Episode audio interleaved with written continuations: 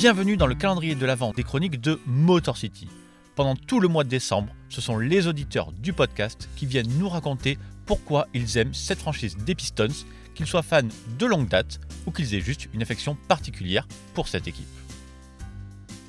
Pour débuter ce calendrier, c'est Mathieu Langevin, fidèle auditeur du podcast, le tout premier à avoir laissé un commentaire audio, qui vient eh bien, nous expliquer que s'il aime les Pistons, c'est pour leur capacité à incarner la ville comme personne d'autre.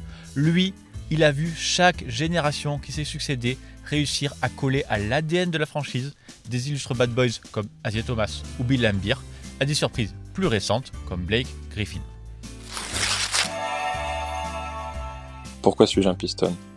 Pour cette mentalité de col bleu personnifiée par les plus grands noms de la franchise, au premier rang desquels Big Ben et notre Prince of Darkness.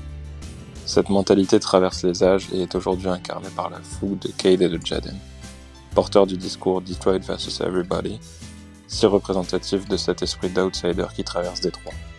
Parce que les Pistons et ces légendes sont bien des underdogs. Que penser de Bill et de Ben, sur qui personne ne misait lors de leur draft, et qui se sont imposés par la sueur et le sang qu'ils laissaient match après match sur le parquet, se dévouant corps et âme aux basses besognes, là où la starification de la NBA pousse à chercher la lumière du scoring. Parler de Détroit, c'est tout de suite penser à des moments de règne féroce et de combativité revancharde.